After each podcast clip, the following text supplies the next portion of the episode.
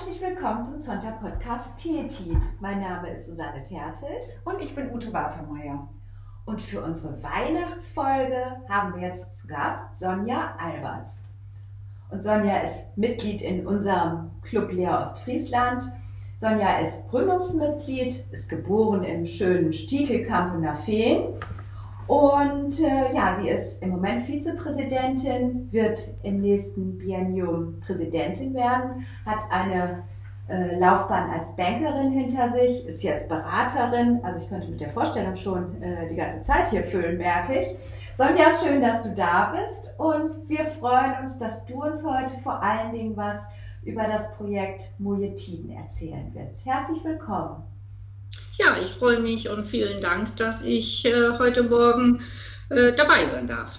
Ja, ja vielleicht. Ja, guten Morgen, Sonja. Vielleicht willst du dich mal erstmal ein bisschen vorstellen für die, die dich nicht kennen. Wir kennen dich ja sehr gut. Da kannst du mal einfach loslegen. Das, das mache ich sehr gerne. Susanne hat ja schon einiges erzählt, ähm, dass äh, ich ähm, ja, meine berufliche Grundlagen im Finanzdienstleistungsbereich habe, Ostfriesin bin, viele Jahre guten Ostfriesin war, 25 Jahre gar nicht in Ostfriesland war, aber jetzt wieder zurückgekommen äh, und mich ausgesprochen wohlfühle in meiner alten Heimat und mich natürlich auch freue, dass ich über das Zonternetzwerk einfach so unglaublich gut wieder vernetzt bin äh, hier in Ostfriesland. Aktuell habe ich mich in 2014 selbstständig gemacht, habe die äh, äh, habe mich selbstständig gemacht als Unternehmensberaterin und meine Kunden buchen mich zu Führungsthemen, zu Veränderungsthemen, aber auch viel in Sachen Teamentwicklung. Da kann ich sicherlich auch auf die ein oder andere Erfahrung aus meinem langen Berufsleben zurückgreifen. Ja, bei Zonta bin ich seit Beginn äh, so äh, ja, persönlich, äh, persönliches Engagement hat mir immer viel Spaß gemacht, war immer ein Begleiter meines Lebens, aber auch vor allen Dingen Frauenthemen, Frauenförderung. Äh, ich bin selber beruflich in einer ziemlichen Männerdomäne ähm, unterwegs gewesen und da war das auch immer spannend, einen besonderen Blick auf Frauenthemen zu haben. Und von daher lag das nah, wie Zontan aus Friesland gegründet wurde, dass ich da sehr gerne mitgemacht ja, mhm. toll. Ich glaube, du bist gerade, was das Thema Frauen angeht, hast du, glaube ich, auch ein neues Projekt gerade für dich auf den Weg gebracht. Äh, und zwar in der Gemeinde, in der du wohnst. Willst du da noch was zu sagen? Oh, sehr gerne. Ähm, seit 1. Juli bin ich Gleichstellungsbeauftragte der Gemeinde in Große Feen, in der ich jetzt lebe. Und äh, die Aufgaben sind ja einmal gesetzlich geregelt. Das heißt, dass es darum geht, die Gleichstellung der, äh, von Männern und Frauen sicherzustellen. Und äh, das ist ein sehr, für eine sehr vielfältige Aufgabe, weil es zum einen darum geht, dass es um die Gemeinde Mitarbeiter selber geht, aber es geht auch um die Gleichstellung innerhalb der Gemeinde, das heißt der Gemeindeaufgaben, aber auch der Unternehmen in den Gemeinden. Und von daher habe ich regen Kontakt zum einen zum Bürgermeister, zu vielen Mitarbeitern jetzt, Vorstellungsgespräche, aber auch eine ganze Vielzahl. Und das Aufgabengebiet geht letztlich nicht nur, es geht nicht nur um Geld und um gleich, äh, gleiche Bezahlung, das ist sicherlich auch ein wichtiges Thema, aber es geht auch ganz entscheidend äh, an vielen Stellen darum, ob Parkplätze beleuchtet werden, wie Kita-Plätze ausgerichtet werden in der Gemeinde, dass das also alles auch äh, ja, gerecht und auch äh, letztlich gleichberechtigt zugeht. Ein spannendes Thema. Ich bin auch recht frisch in dieser Aufgabe. Die äh, Politik ist ja, die Kommunalwahlen waren ja gerade erst und ich bin jetzt gerade dabei, mich in den Räten vorzustellen, in den ganzen Gremien vorzustellen. Und nächstes Jahr geht es dann richtig los. Ja, klasse, finde ich äh, interessant, mal so ein bisschen so konkrete Themen auch zu hören, wo das äh, tatsächlich eine Rolle spielt. Wir haben dich hauptsächlich auch gerade jetzt zu Weihnachten eingeladen, um mit dir über das Projekt, unser Projekt des Sonntagclubs Lea Ostfriesland, Mojetiden zu sprechen. Das ist ja ein Projekt, was wir selbst initiiert haben, wo es um Altersarmut von Frauen hier in der Region geht. Es ist ein Projekt, mit dem wir 2018 den Deutschen Engagementpreis gewonnen haben.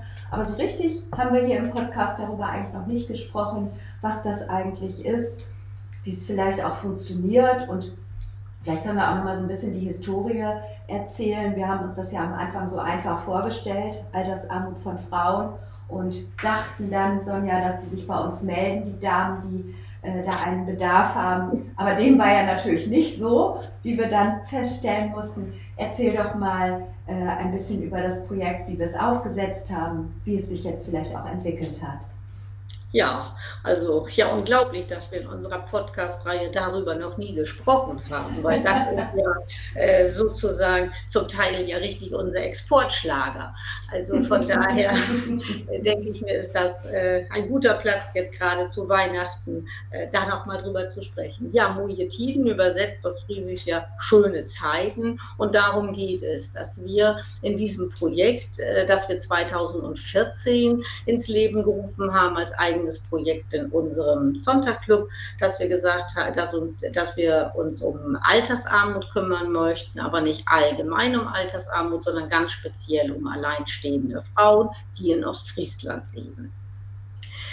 Was wir festgestellt haben, dass gerade hier in Ostfriesland als ein großes Thema ist, weil äh, wir äh, zum einen es so haben, dass eigentlich traditionell die Gehälter hier immer ausgesprochen niedrig in Ostfriesland sind und waren und das bedeutet natürlich dann auch fortgeschrieben, dass das äh, sich auch auf das Alter auswirkt. Das heißt, dass eben auch die Renten nicht so hoch sind. Hinzu kommen, dass die jetzigen Frauen, die im Rentenalter sind, häufig ein sehr traditionelles Leben geführt haben. Das heißt, sich um, um die Familie gekümmert haben, um die Kinder gekümmert haben und gar nicht so sehr an Alters, äh, an ihre Alter, an ihre eigene Altersvorsorge gedacht haben. Und wenn man dann plötzlich nach vielleicht dem Tod des Ehemannes nur noch mit 60 oder 67 Prozent der Rente, die ohnehin schon niedrig ist, hinkommen muss, dann stellt man sehr, sehr schnell fest, dass das gerade eigentlich fast nicht ausreichend ist, um eine um Teilhabe zu haben, um mal ein Extra zu haben. Die Grundsicherung ist sicherlich gegeben, aber wir sehen das ja auch in der Presse, dass Altersarmut ein großes Thema ist und das haben wir im Zonta-Club aufgenommen.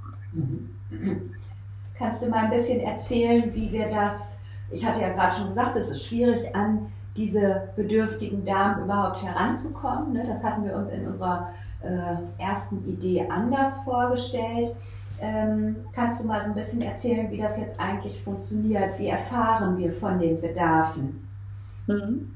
Ja, das war tatsächlich, da waren wir ein bisschen blauäugig. Wir mhm. haben gedacht, äh, wir sammeln Geld und dann werden diese armen Frauen alle bei uns äh, anrufen oder irgendwie kommen wir schon auf die. Aber dann haben wir gemerkt, dass Altersarmut auch ganz, ganz stark mit schamhaft, mit, mit Zurückziehen, mit, mit Einsamkeit auch belegt ist. Und dass es nicht so ist, dass die so offensichtlich sind, dass man irgendwo sich hinstellt. Ja, was haben wir gemacht? Wir hatten dann eine sehr gute Idee, die sich auch bis heute wirklich als Erfolg herausgestellt hat. Wir haben uns Kooperationspartner, so nennen wir die, gesucht. Das heißt, wir haben, wir sind auf Kirchengemeinden zugegangen, wir sind im, äh, Hosp äh, im Hospiz gewesen, wir haben verschiedenste Einrichtungen, Diakonie, einfach Essen auf Rädern. Es gibt so unglaublich viele Organisationen, bei denen diese Frauen letztlich auf auftauchen, die dort sichtbar werden. Und mit diesen Kooperationspartnern arbeiten wir zusammen. Dort stellen wir sehr unbürokratisch unsere Mittel zur Verfügung. Das heißt, Sie brauchen sie bei uns nur abzurufen. Sehr häufig äh, hören wir nicht allgemeine, sondern ganz konkrete Bedürfnisse, dass ganz konkret gefragt wird, in meiner Gemeinde habe ich die Situation, dass zum Beispiel orthopädische Schuhe benötigt werden werden oder eine neue Brille, wenn man jetzt mal so etwas nimmt. Aber auch wir organisieren in unserer Gemeinde ein großes, einen großen Ausflug und plötzlich haben wir die Situation, dass einige Teilnehmer nicht mitkommen können, weil sie enge Gelder nicht haben. Also diese, diese Kooperation mit den Menschen, die mit diesen äh, armen Frauen zusammenarbeiten, die sie sehen und erleben und unsere Kooperation ist einfach da sehr erfolgreich. Ich glaube, das war ein ganz wichtiger Stichpunkt ähm, dass die für uns nicht sichtbar werden müssen. Also, und was auch ist, dass du gesagt hast, ähm, wir arbeiten sehr unbürokratisch. Ich kann mich sehr genau daran erinnern, dass am Anfang von den Kooperationspartnern immer gefragt wurde, ja, müssen wir da jetzt irgendwie äh, eine Aufstellung machen, eine Liste und äh, müssen wir nachweisen, wo das Geld hingegangen ist. Und wir haben ja, wir setzen ja äh, ich glaube, das ist auch wichtig für, für alle anderen Clubs. Es gibt ja viele Clubs, die dieses Thema auch haben, ähm, dass wir auf Vertrauen setzen. Also, dass wir einfach sagen, die werden schon wissen und das an die richtige Stelle weiterleiten. Wir haben so einen Katalog erstellt äh, mit so Richtlinien mhm. und dass sie das bitte ernst nehmen sollen und wir prüfen aber nichts und ähm, ich glaube, das ist auch ein ganz, ganz wichtiger Punkt äh, für den Erfolg dieser Geschichte. Also in jedem Fall. Also wir werden ganz häufig haben wir die Situation, dass wir ganz ungläubig gefragt werden. Das kann doch nicht sein. Ich schreibe eine Mail und sage, ich brauche 100 Euro für irgendetwas und ich kriege die einfach. Oder wir haben auch äh, Kooperationen, wo wir auch eine Pauschale, wo wir sagen, Mensch, manchmal ist es auch so, dass etwas mal spontan irgendwie gemacht werden muss. Bei einem Besuch oder ich sage jetzt mal eine Taxifahrt, die jetzt ganz dringend erforderlich ist und wo es gerade jetzt zu Corona-Zeiten gar keine andere Mobilitätsmöglichkeit gibt für viele ältere Menschen, dass man dann einfach auch spontan reagieren kann.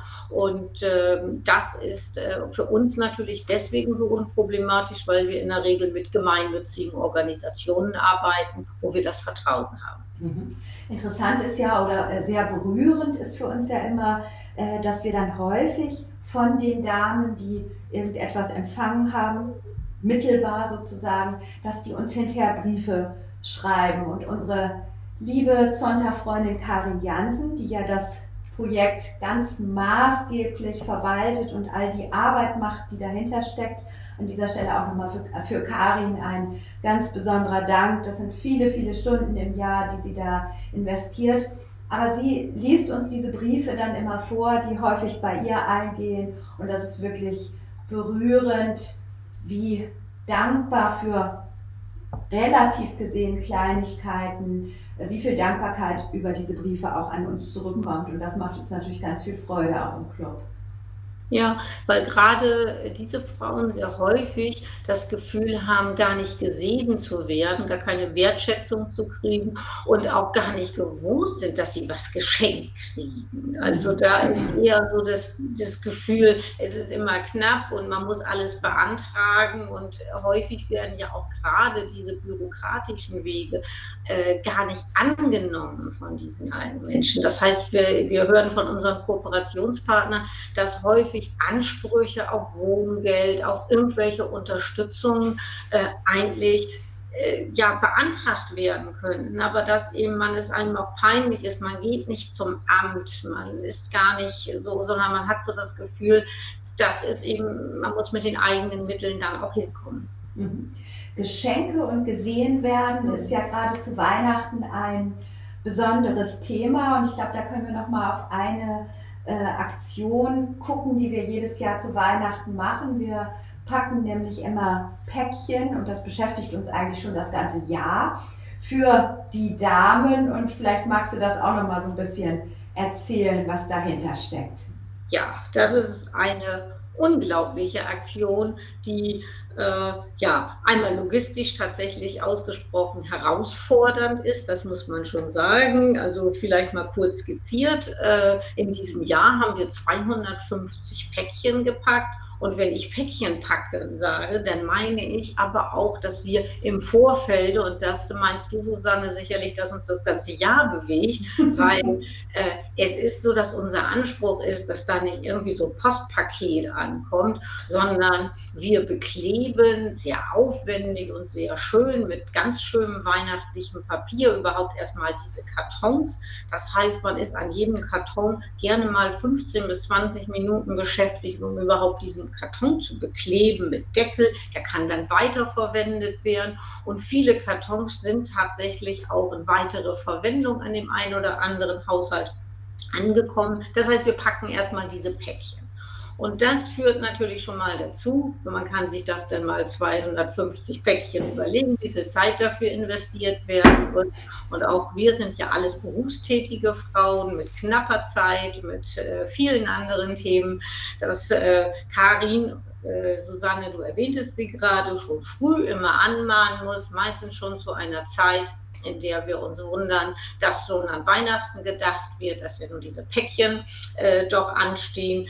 Da haben wir das ein oder andere outgesourced sozusagen. Also mein Papa, äh, 84-jährig, äh, noch absolut fit und der bastelt gerne. Der hat uns dieses Jahr mal mit 100 Päckchen unterstützt und die gebacken, zusammengestellt und freut sich dann auch, äh, dass das so gut ankommt. Aber wir haben auch viele andere helfende Hände, sodass irgendwann dann diese Päckchen bei, ähm, äh, bei Karin anlanden sozusagen. Und dann muss man sich vorstellen, wir haben dieses Jahr für ungefähr 11.000 Euro Wahnsinn, ne? oder mhm. schöne Dinge gekauft. Und wenn die dann angeliefert werden, dann braucht man dafür schon, wir machen das immer in einer großen betrieblichen Kantine, da braucht man schon richtig viele Tische und alles Mögliche, dass diese Dinge auch einfach logistisch in Stationen aufgebaut werden, sodass wir dann mit den Kartons an diesen einzelnen Lebensmittel und Stationen vorbeigehen. Vielleicht Wobei, können wir noch mal erzählen, ne? das ist dann Windschokolade, das genau. ist Kaffee, das ist Tee hier in Ostfriesland natürlich besonders wichtig.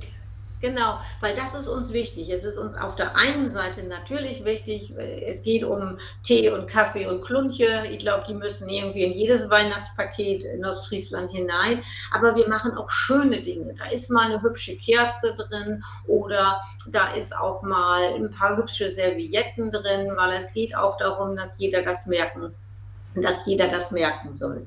Und wir haben dieses Jahr persönliche Karten dazu gelegt, wir haben verschiedenste äh, Geschichten. Also es ist einfach ganz, ganz liebevoll verpackt mit Schleifenband und mit allem. Und ich glaube, das ist auch das, was so gut ankommt. Und das erleben wir auch immer wieder, dass die älteren Damen als Rückmeldung uns geben. Wir, gerade letztes Jahr haben wir wieder ein, eine sehr, sehr liebe Dankskarte bekommen, wo, wo eine Dame geschrieben hat, dass es ihr einziges Geschenk sei, was sie zu Weihnachten bekäme. Dann kriegt man schon ein bisschen eine Gänsehaut. Wenn wir uns alle im Moment überlegen, dass wir nicht wissen, wem wir eigentlich noch was schenken sollen und was wir uns noch wünschen sollen, dann ist es schon auch bedrückend, dass unter uns Menschen sind, die von uns, von Sonntag, ein einziges Geschenk bekommen. Und zwar dieses Paket und sich so doll darüber freuen. Und zum Teil Dinge aus diesem Paket noch weiter verschenken an die Enkel oder so etwas ja. und sich freuen, dass sie da überhaupt etwas haben, was sie selber wiederum einpacken können und womit sie ein, eine Freude machen können. Genau, weil das ist ja auch ein ganz wesentlicher Punkt. Auch diese Frauen haben ja in der Regel, ob es eine Friseurin ist oder ein Pflegedienst ist. Und auch das ist ja etwas sehr äh, auch eine Art von Teilhabe, dass man in der Lage ist, auch selber ein Geschenk zu machen und dass man in der Lage ist, auch jemandem anderes etwas geben zu können. Und diese Möglichkeit haben wir auch. Ich glaube nicht, dass jede Pralinenpackung wirklich äh, sozusagen in den Bauch unserer älteren Damen landet. Aber darum geht es auch nicht. Es geht darum, dass wir einfach schöne Dinge zusammenstellen. Die das, das ist, glaube ich, das ist, glaube ich, nochmal ein gutes Stichwort, ähm, dass es auch hochwertige Sachen sind. Natürlich könnten wir für weniger einkaufen, aber wir kaufen ja vor allem, also Karin kauft äh, ja vor allem auch hochwertige Sachen, die sie vielleicht eben nicht selber kaufen würden. Ich glaube, das ist auch nochmal ein sehr wichtiger Punkt ähm, warum. Und bei Päckchen muss ich auch immer lachen, weil man muss sich das so vorstellen, es sind Kartons und zwar so Stiefelettengröße. Also das sind schon Pakete und keine Päckchen mehr, finde ich. Ähm, aber es sieht immer wunderbar aus und wir packen sie ja dann auch alle selber in Eigenleistung. Und es ist ja auch irgendwie immer ein schönes Zusammenkommen.